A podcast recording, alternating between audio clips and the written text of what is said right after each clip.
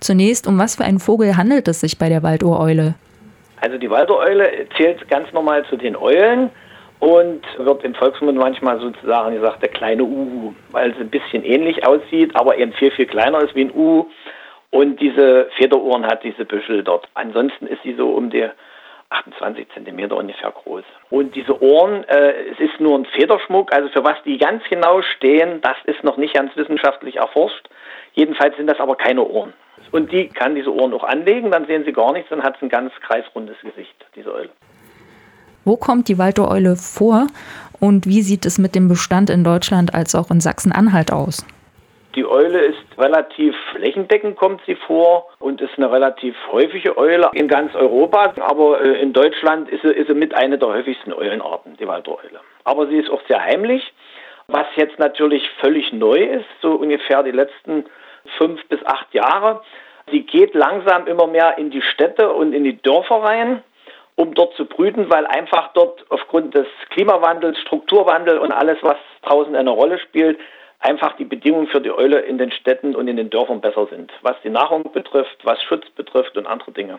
Aber das Problem ist, wie mit allen Eulen, es ist relativ wenig bekannt, weil sie eben in der Nacht auftritt und nachts auch fliegt und ihre Aktivitäten hat.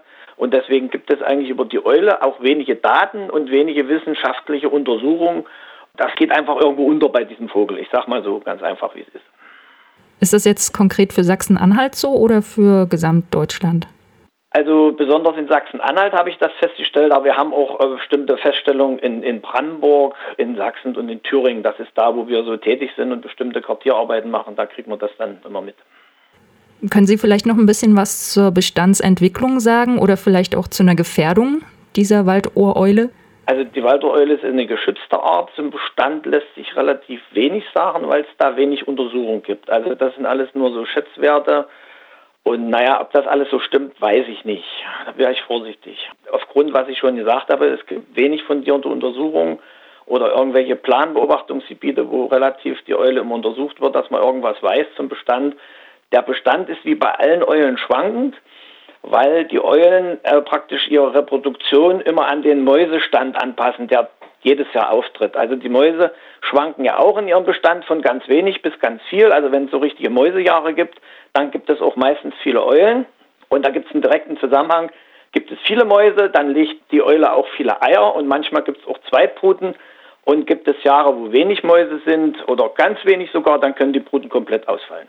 Wie groß ist so eine Brut? Ist das dann immer ein Ei oder mehrere? Nein, in der Regel ist es so vier bis fünf, aber es kann auch bis acht, acht Eier gelegt werden und es kamen auch schon acht Junge vor. Okay.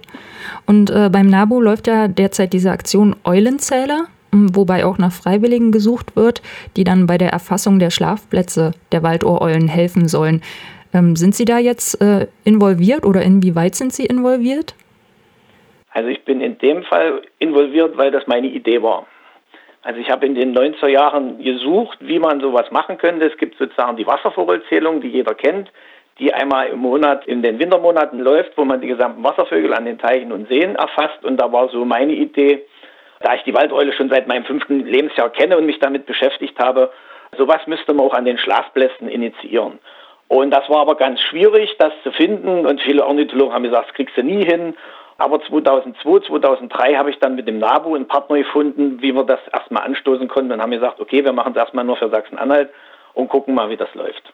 Wie sind Sie auf die Waldohreule gekommen? Ich, ich, ich beschäftige mich schon seit meinem fünften Lebensjahr mit, mit Greifvögeln und Eulen. Und äh, die Waldeule, die hat es mir ein bisschen besonders mit angetan. Und wie gesagt, ich forsche daran auch, habe selber eine Forschungsfläche und bestimmte Dinge und untersuche die schon, das sind ja nur schon über 50 Jahre sozusagen. Okay. Ähm, genau, und Sie suchen jetzt freiwillige Helfer. Welche Aufgaben sollen die denn dann übernehmen? Also wie sieht ja. die Aufgabe aus jetzt bei der Suche nach den Nestern der Schlafplätze? Genau, also es ist folgendes. Die Waldereule brütet in kleinen Feldgeholzen draußen in der freien Feldflur. Und so ungefähr, das kommt immer ein bisschen drauf an, so ab Ende August, September, Oktober äh, bildet sie so kleine Schlafgemeinschaften. Und jetzt kommt noch zu den einheimischen Eulen, die an diesen Schlafplätzen sitzen, kommen auch noch also aus Skandinavien oder Russland oder Sibirien. Kommt Zuzug rein, das ist immer unterschiedlich. Und wie hoch und wie viel das ist, da wissen wir relativ wenig darüber. Welche Voraussetzungen muss man mitbringen, um bei der Aktion mitzumachen? Also es geht ja eigentlich darum, die Eulen zu zählen an den Schlafplätzen. Früher waren die Schlafplätze 30, 40 Jahre an derselben Stelle. Es waren meistens große Friedhöfe, weil es da war sehr ruhig. Die Friedhöfe waren immer am Ortsrand. Und da waren die Eulen zu finden. Mittlerweile ist das nicht mehr so. Es gibt nicht mehr so große Schlafplätze, sondern viele, viele kleine. Und das läuft jetzt oft in den Privatgrundstücken ab. Irgendwo hat jemand einen kleinen Vorgarten oder im Garten und da gibt es ein paar Blaufichten oder Wacholder oder Zypressen und da sitzen diese Eulen drinnen. Und man kann es wunderbar erkennen, die sind ja sehr versteckt in den Wintermonaten da drinnen, aber sie verraten sich durch ihr Gewölle, also das sind unverdaute Nahrungsreste, also Knochen und Fell, was ausgespien wird und der Kot dazu und das finden sie unter diesen Bäumen. Wie lange läuft diese Aktion? Es geht eigentlich darum, dass man die so im September, Oktober erfasst und das sollte so bis März gehen. Danach lösen sich die Schlafplätze auf und der Höhepunkt der Eulen ist sozusagen über den Jahreswechsel. Also das belegen jetzt die Studien der letzten Jahre. So Ende Dezember, Januar ist der, der Peak am höchsten und dann wird es wieder flacher und dann geht es raus. Vom Schlafplatz gehen sie dann in die Felsihölze, um dort zu brüten. Okay, und seit wann äh, findet diese Zählung über den Nabu statt? Seit 2002, 2003 über diesen Winter. Das war das erste Mal, dass gezählt wurde. In den letzten zwei, drei Jahren ist es ein bisschen eingeschlafen, deswegen haben wir jetzt nochmal die Sache belebt und nochmal richtig vorangestartet.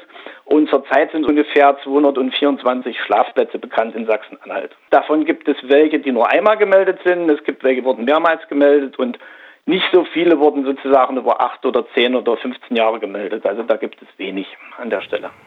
Wie ist denn so die Resonanz im Moment auf die äh, Zählung? Äh, die Resonanz ist ganz gut. Äh, was wir jetzt so ein bisschen berichten müssen, ich schreibe immer jedem noch eine Mail. Sie haben jetzt einmal gezählt und denken, damit ist es getan, dann ist es aber nicht getan. Also mir geht es jetzt darum, dass wir mindestens einmal im Monat die Eulen zählen und dann der Fragebogen ausgefüllt wird und dann an mich zurückgeschickt wird im März. Dass wir mal so ein paar Zahlen haben, damit man mal sieht, wann, wie steigen die an am Platz und wie gehen die Zahlen wieder runter und wie ist das. Die Meldebögen sind bei mir auf der Homepage schon vom NABU runterladbar. Das wäre vielleicht noch wichtig. Das ist eine PDF-Datei, die beschreibbar ist und kann das ausfüllen. Das ist nicht viel Arbeit, da kommt bloß der Standort rein, wer das gemeldet hat und die Anzahl und das war's schon. Diese ganzen Daten, die jetzt erhoben werden, was passiert dann mit denen? Würden Sie die dann auswerten oder kommen die den NABU äh, zugute? Wir werten den aus. Wir haben auch schon dem NABU bestimmte Dinge ausgewertet und das ist auch schon veröffentlicht worden. Und auf meiner Homepage findet man dazu auch was zu diesem Projekt. Das ist www.greifvögel-eulen-spezialist.de. Und da findet man auch mal eine Karte, wo die Plätze sind. Da ist das grafisch alles schon mal dargestellt. Wir würden das nochmal sicherlich öffentlich auswerten zu einer Tagung, zu einer Greifvogel- und Eulentagung. Das haben wir schon gemacht, die immer in Halberstadt alle vier Jahre stattfindet, wurde in der Vergangenheit schon zweimal was ausgewertet kann man sich auf der Homepage bei mir auch nochmal anschauen. Da sind so ein Poster drin mit einer Karte und bestimmte Daten ist dort schon niedergeschrieben. Okay, das heißt im Prinzip, wer eine Waldohreule im Garten hat, der wird das auch mitkriegen. Also der würde das. Ja, ähm, normalerweise ähm, kriegen sie das mit, weil das bekotet wird und man findet diese Gebölle. Das sind so kleine graue Walzen, wo die Knochen und das Fell sozusagen so zusammengerollt ist. Das wird ja ausgespien durch die Eule über, über den Schnabel und das verrät eigentlich die Eule dann. Manchmal ist es ja ganz schwer zu zählen, weil man die kaum sieht in den Koniferen und in den Tannen. Und am einfachsten ist, indem man einfach wartet, bis es dämmerig wird und die Eule fliegt nicht schon in totaler Dunkelheit davon, sondern eigentlich schon, wenn es dämmert. Und dann kann man sich dort einfach hinstellen und dann fliegt die so eine nach dem anderen aus dem Baum raus und dann hat man eigentlich die exakte Zahl. Manchmal staunt man zwei, hat man gesehen und Zähne sitzen in der Tanne. Okay, klingt gut. Also Sie suchen immer noch gerne nach Verstärkung, also für Menschen, Leute, die da Lust drauf haben, mitzumachen. Genau, die irgendwas im Garten haben und sagen, Mensch, das wäre jetzt mal interessant. Gerade zu Corona-Zeiten ist es ja immer alles viel beschränkt und da hätte man eine kleine Aufgabe und man kann gucken. Es gibt aber auch Schlafplätze, die irgendwo auf dem Friedhof sind, wo jeder hingehen kann und kann das dort auch zählen. Äh, wichtig ist, dass man sich ein bisschen konform verhält, wenn man zählt. Äh, dass man nicht stundenlang stehen bleibt unter dem Baum, sondern sich ein bisschen bewegt. Also man geht immer so ein bisschen hin und her, sondern wenn die Eulen dann so fixiert werden, dann werden sie immer ein bisschen unruhig. Das Gut. sollte man vielleicht so beachten. Gut, Herr Klammer, dann vielen Dank erstmal.